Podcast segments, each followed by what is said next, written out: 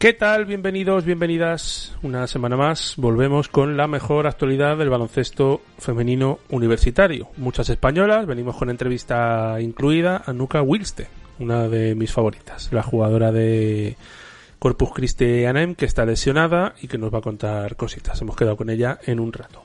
Empezamos una nueva edición de este espacio que capitanea y lo hacemos con el profe Paul Page. Venga, cambiamos de música y empezamos.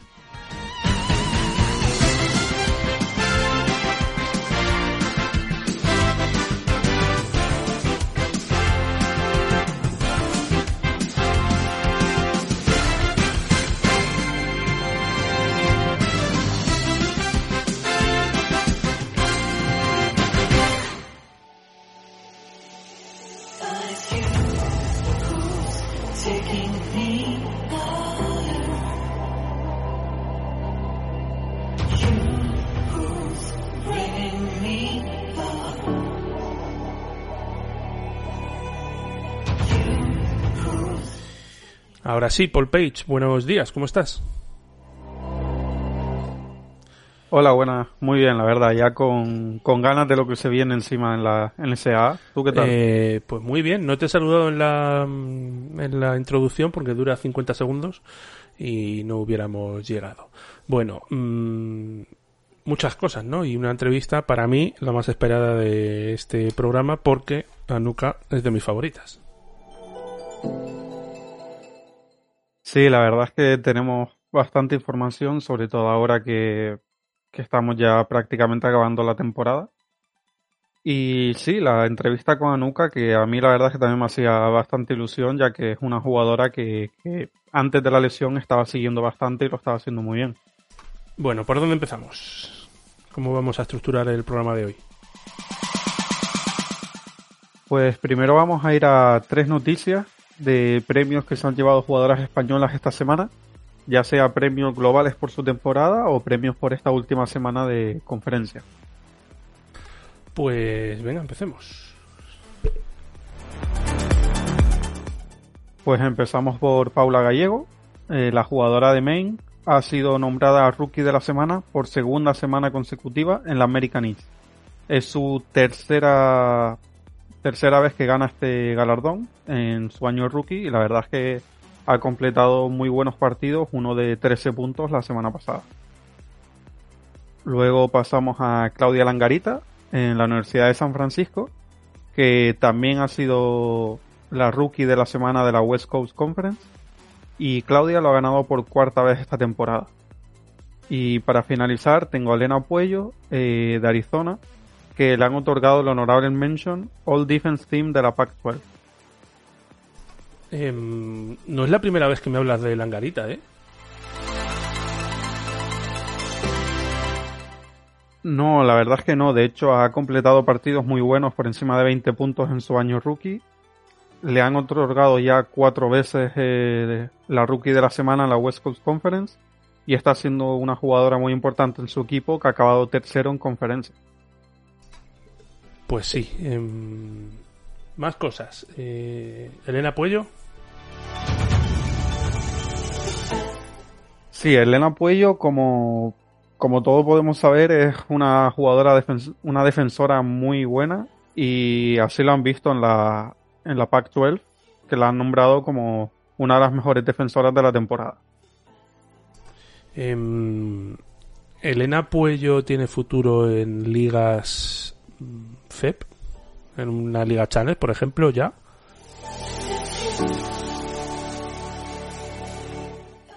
Ya a día de hoy yo creo que sí podría jugar en una Liga Challenge. Y bueno, le quedan todavía dos años, dependiendo de, del año extra, como pasa con todas las jugadoras ahora mismo. Pero yo creo que si sigue evolucionando dentro de dos años, podríamos estar hablando de algo más que Liga Challenge. Bueno, pues paciencia con ella. Más cosas. Eh, Blanca Millán, hablábamos de ella ayer en el semanal con su entrenador José Carlos Ramos. Sé que esto no está en el guion, pero te lo sabes, así que da igual. Em, dice que es muy trabajadora, que sabía que tenía muchos puntos en las manos, que cuando llamó, eh, cuando la llamó en verano para ficharla, eh, le costó poco convencerla y que lo único que ha pasado es que necesitaba un poco de tiempo y, que entrenan mucho, entrenan muy bien y que está dando varios pasos adelante, ¿no? Em, claro, Blanca Millán venía de una universidad no muy grande. Sí, Blanca Millán venía de la Universidad de Maine, donde tenemos ahora mismo a Álvaro y Paula Gallego. Y es una universidad que tiene un buen nivel dentro de su conferencia, es una de las mejores, pero claro, no está en una de las mejores conferencias del país. Ella venía de cuatro años a un gran nivel, pero yo no tenía dudas, por ejemplo, de que lo iba a hacer bien, pero que iba a necesitar un tiempo de adaptación. Y la primera parte de la temporada ha estado adaptándose a ese nivel que hay en Liga Femenina. Y la verdad es que ahora lleva unos meses a un nivel bastante alto y cumpliendo con por lo menos mis expectativas. Pues sí, cumpliendo expectativas. Mm, ¿Tenemos más noticias así rápidas o nos vamos ya con resultados? Bueno, añadir que Claudia Soriano también ha sido nombrada como rookie de la semana eh, en estos últimos días. Y son ya, la verdad es que con Claudia he perdido la cuenta, no sé si vamos por 6, si no me equivoco, pero es la jugadora española con más rookies de la semana de esta temporada. Pues sí, muy bien y genial. Nos vamos con resultados, vamos con Anuka, ¿qué, qué hacemos?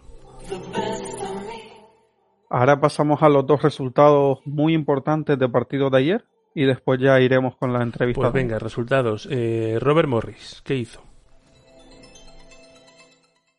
Pues ayer Robert Morris en primera ronda venció a Purtufur Wayne y el resultado final fue de 70-56. Esto las clasifica para los cuartos de final. Y hay que decir que Esther Castedo fue muy importante ayer. Sumó 14 puntos, 4 rebotes, 9 asistencias, 2 robos en 38 minutos. Alejandra Mastral estuvo menos minutos en pista, sumó 17 minutos y acabó con 3 puntos, un rebote y una asistencia. Yo creía a Robert Morris favorito para este cruce y lo, han demostrado. Veremos ahora qué pasa porque les tocará contra uno de los cocos en cuartos de final. ¿Qué, ¿Quiénes son los cocos? ¿Qué puede tocarle?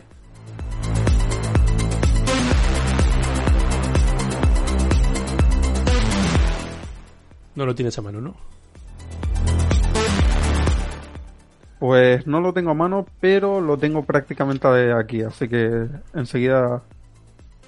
Enseguida lo sabremos. Bueno, em, el otro día te preguntaba por Iciar Ugarte en el programa de Twitch y me hiciste y me dejaste bastante frío con la respuesta. Mientras lo vas buscando, sí, sobre lo de... Sí. Sobre lo ¿Qué pasa? Sí, perdón, perdón. Sí, que quería aclararlo que hice ese gesto porque, claro, no está contando con suficientes minutos como para decirte eh, está jugando muy bien. O sea, le están dando muy pocas oportunidades. Y bueno, mm, ayer, por ejemplo, bueno, a ver, sí, eh, antes de ayer, perdón, justo el día, el día siguiente a grabar, parece que nos escuchó, salió tres minutos, anotó cuatro puntos. Y la verdad es que esos son sus minutos en los partidos que juega. No, no suele jugar más. Bueno, ¿tenemos ya los cocos? ¿O sigo preguntándote cosas? Los tenemos ya. Eh, tenemos al campeón de la conferencia, que es Youngstown State, y al segundo, que es UPUI. Veremos. Eh, todo depende porque en esta conferencia no están los cruces hechos, sino que el, equipo que haya quedado más bajo en la clasificación de la fase regular y que pase de ronda será, contra el, será que el, que se enfrente contra el primero en cuartos de final. Con lo cual tenemos que esperar todavía todos los resultados para ver eh, contra quién les toca. Como era lógico, ¿no? Pero bueno. Vale, eh, Mercy, Detroit Mercy. Perdió. Detroit Mercy perdió contra Northern Kentucky 73-50. Detroit Mercy la verdad es que no ha, hecho su mejor año. Eh, durante toda la fase regular, digamos, durante toda la temporada, tan solo consiguió una victoria. Y anoche justo le tocó contra Northern Kentucky, que fue el último equipo que contra el que se enfrentó en fase regular y también perdieron de 20 puntos. Pese a la derrota, quiero destacar a Irene Murúa, que acabó con 10 puntos, 7 rebotes, una asistencia y 5 robos en 35 minutos. También lo hizo muy bien Lucía Robles, eh, Lucía, Lucía Fleta Robles, perdón, con 10 puntos y un robo en 22 minutos. Y bueno, Soria Pereda también tuvo sus minutitos, 12 con dos rebotes, una asistencia, un tapón y un robo. La jugadora que no ha jugado y que lleva ya un tiempo sin jugar es Emma Travali, que parece que no cuenta para las Titans. Bien. Bien, no bien que, no cuenten, pero bueno. Em, bueno, tenemos cositas. ¿Nos vamos ya con Anuka? Sí, nos vamos con Anuka. Pues me complace, me congratula, me alegra y me bueno, me gusta hablar con una de mis jugadoras favoritas que la sigo desde hace un par de años, dos, tres, cuando estaba en el baloncesto Torrelodones. Venga, vamos.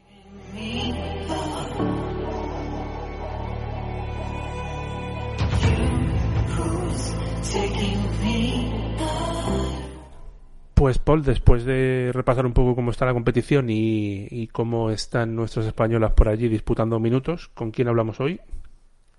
Hoy hablaremos con Anuka Welster, jugadora de Texas A&M Corpus Christi.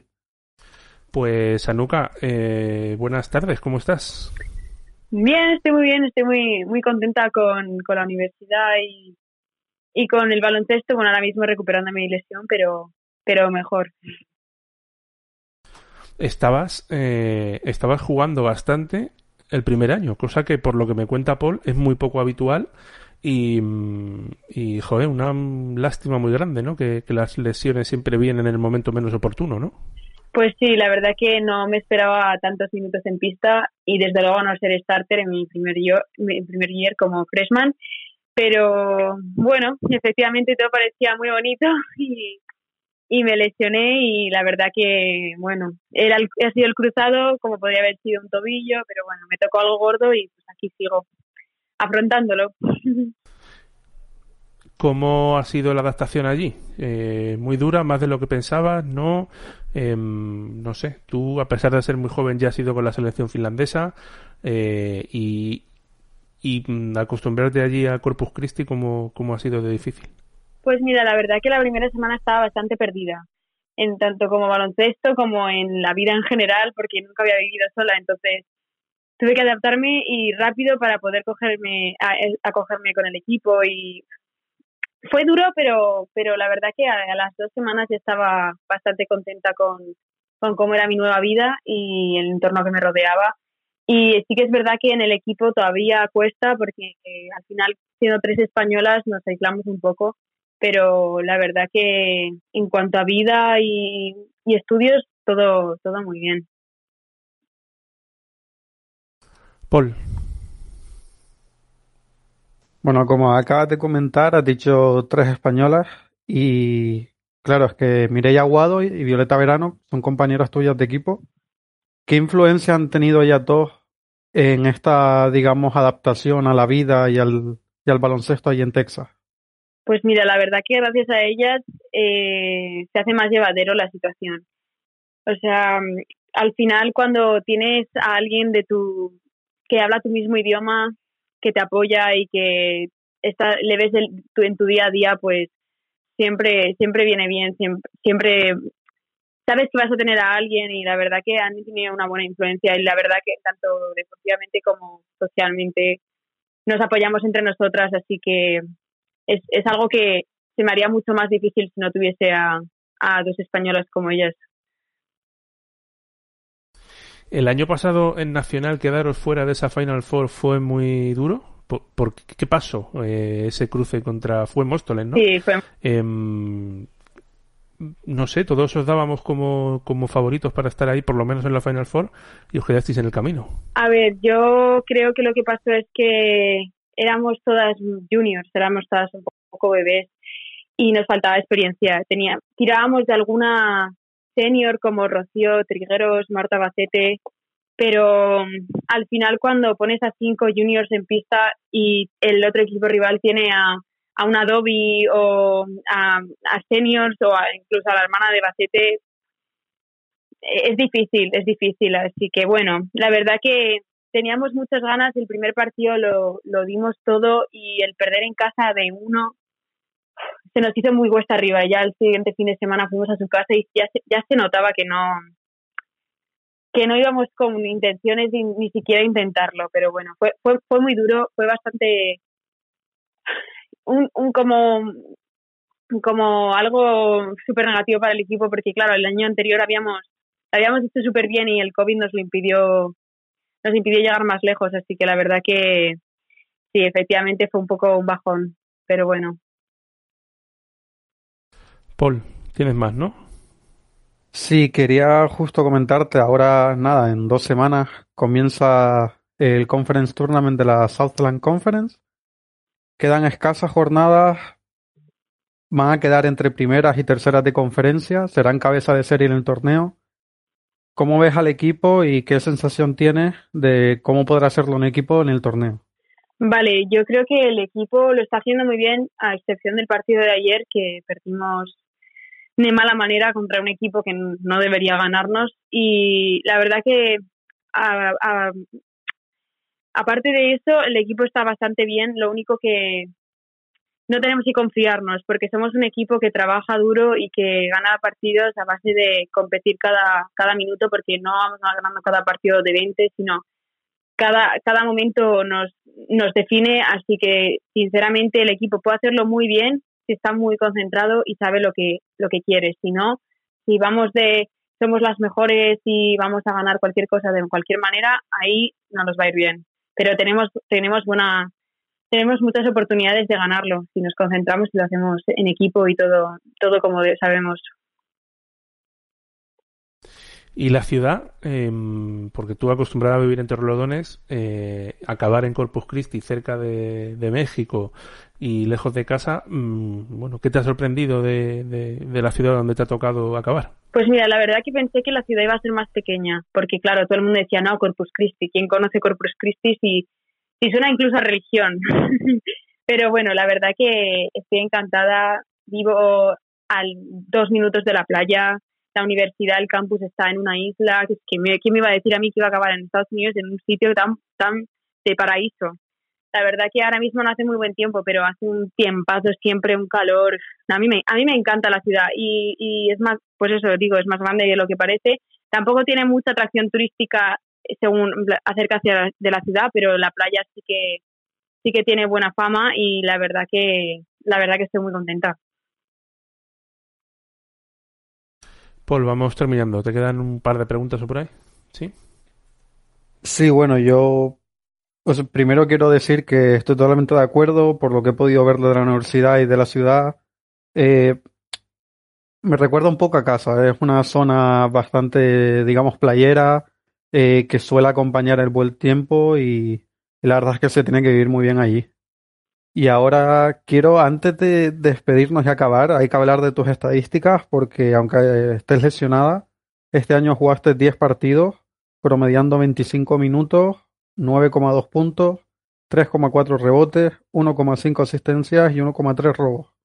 Para tu año freshman son unos números muy muy buenos y sobre todo en el partido contra Tulane que acabaste con 25 puntos y 6 rebotes. Eh, está claro que tú diste al principio que no esperabas jugar tantos minutos, pero esperabas poder conectar con tus compañeras y adaptarte al juego tan rápido para ser tan importante en el equipo.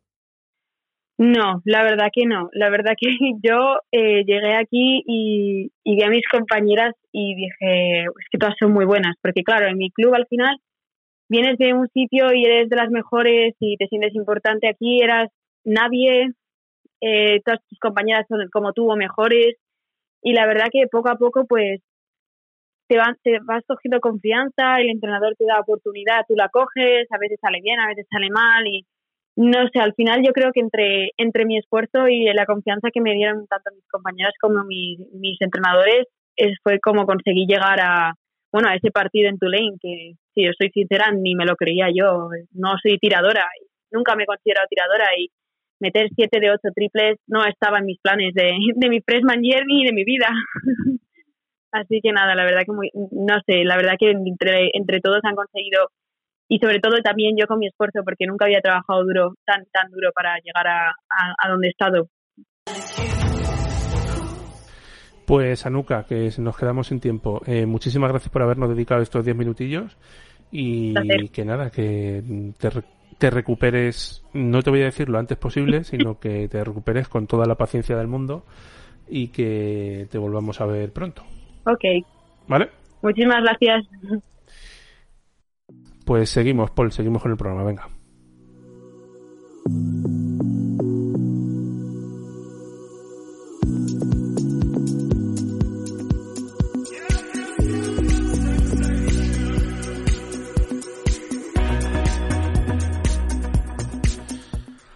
Bueno, pues maravillosa. Mm, creo que mucho, iba a decir del baloncesto femenino español, no porque decidió jugar con Finlandia, pero es un espectáculo de, de jugadora y de persona. ¿Qué nos queda, Paul? Pues ahora lo que nos queda será repasar los próximos partidos, pero he escogido los que son de ya de los playoffs de cada conferencia para que sepamos cómo han quedado los equipos españoles, bueno, perdón, los equipos con jugadoras españolas y a quién se enfrentan en las primeras rondas, segundas rondas o cuartos de final de los torneos de conferencia. Y ya estamos en la fase, pero ¿cómo se llama? Porque el March Madness todavía no, pero están en las finales de conferencia, eh, que es el paso previo, ¿no? Recuerda un poco el sistema de competición para los nuevos. Exacto, el sistema de competición empezamos con los non-conference games, llamados también pretemporada, luego vienen los conference games, que sería la fase regular, y ahora entramos en el conference tournament, que sería como el playoff. Y claro, eh, no juegan los ocho mejores equipos, como pasa en España o en muchos países de Europa, sino que en algunas sí juegan estos ocho mejores equipos y en otras participan todos los equipos, aunque sean 14 y entonces por, por eso podemos ver que hay una primera o segunda ronda antes de los cuartos de final. Pues eh, aclarado entonces. ¿Qué nos queda para ir cerrando, Paul?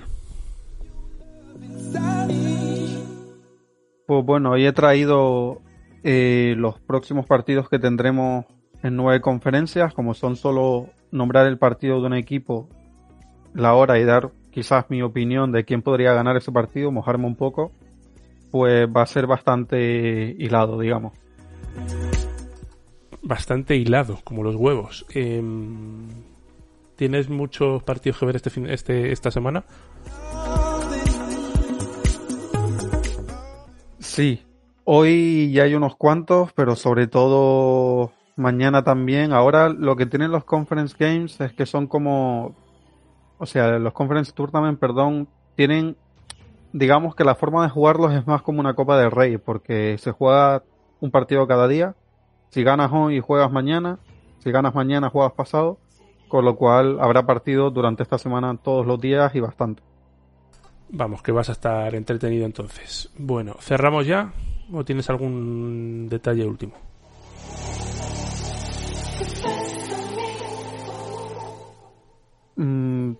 Ahora simplemente son los detalles ah, de los próximos partidos. Decir quiénes juegan y cuándo juegan. Pues adelante.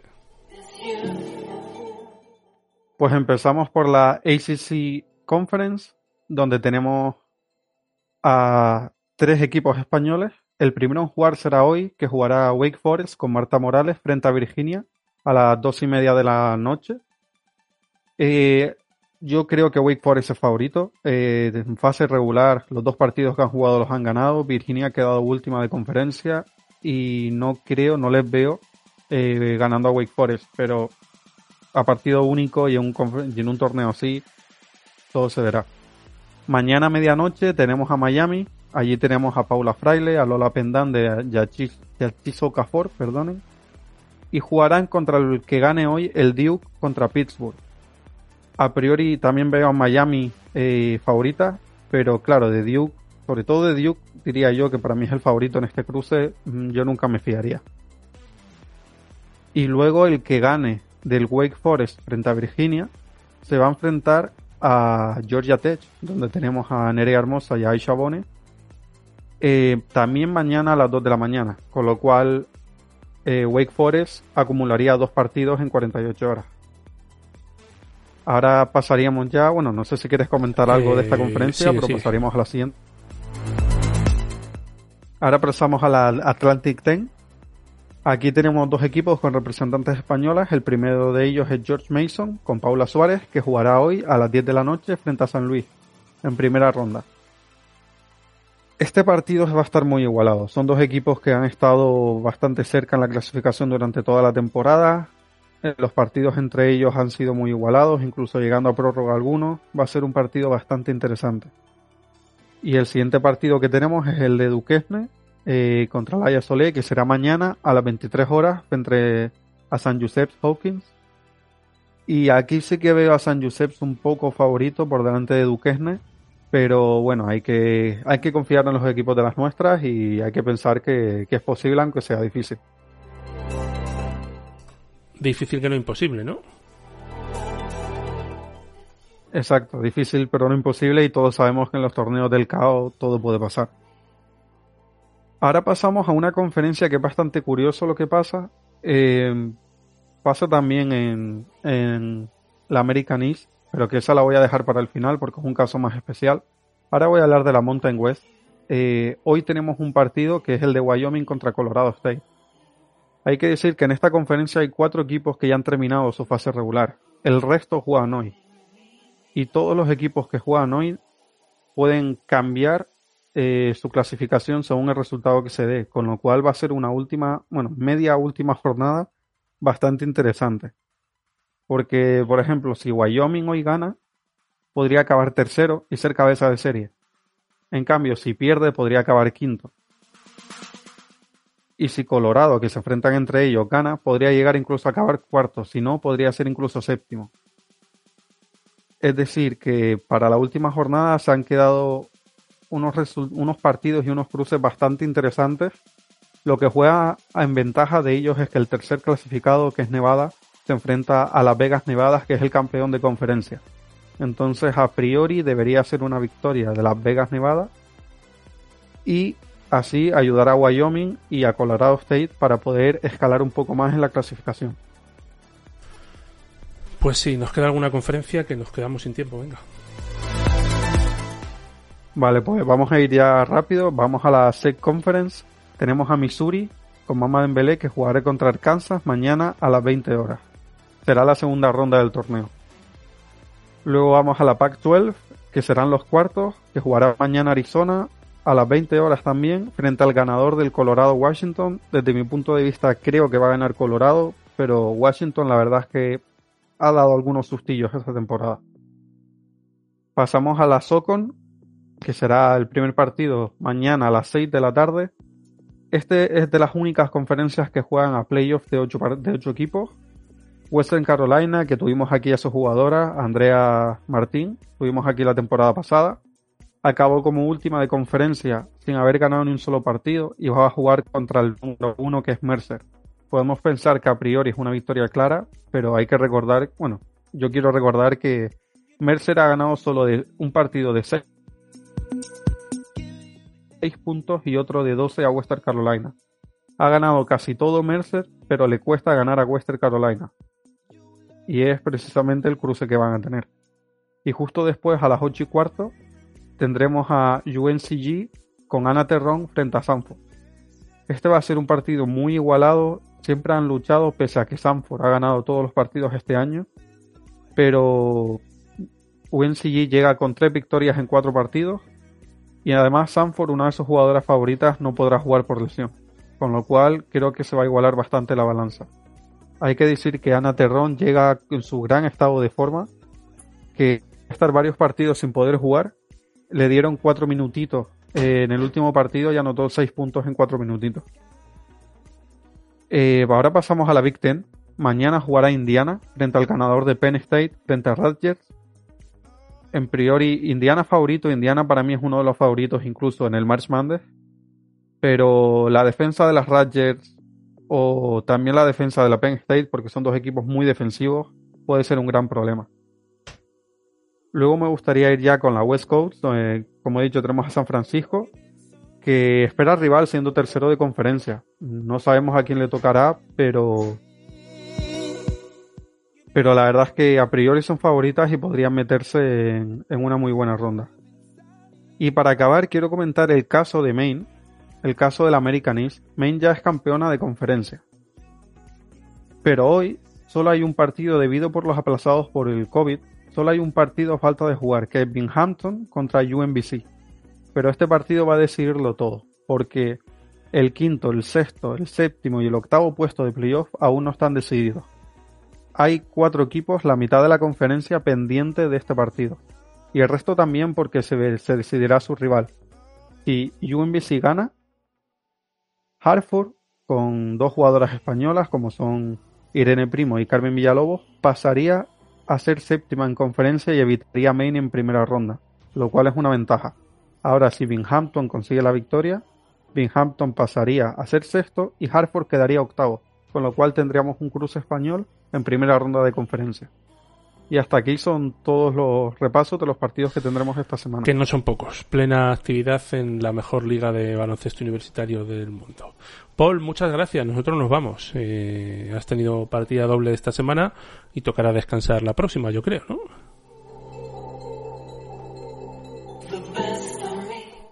Sí, la verdad es que ahora, tal y como está el tema de los conference games y demás, sí se puede descansar una semana, pero al descansar una semana significa que la siguiente ya tendremos campeones de conferencia de los torneos y clasificados para el March Monday.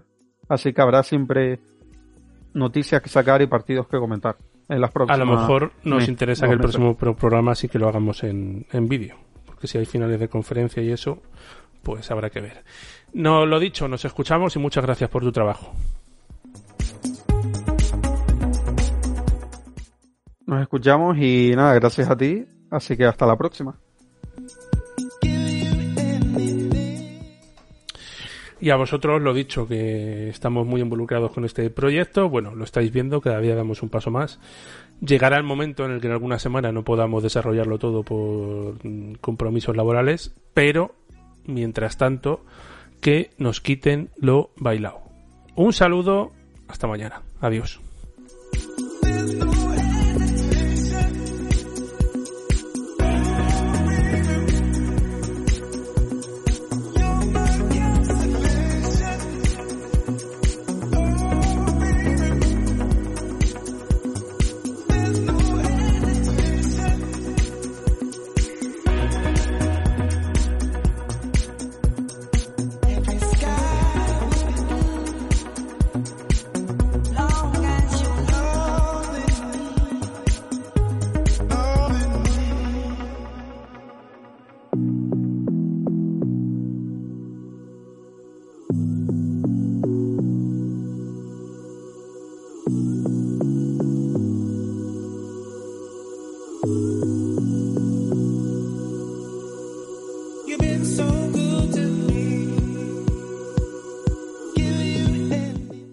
Escríbenos a redacción arroba al ritmo del aro punto com.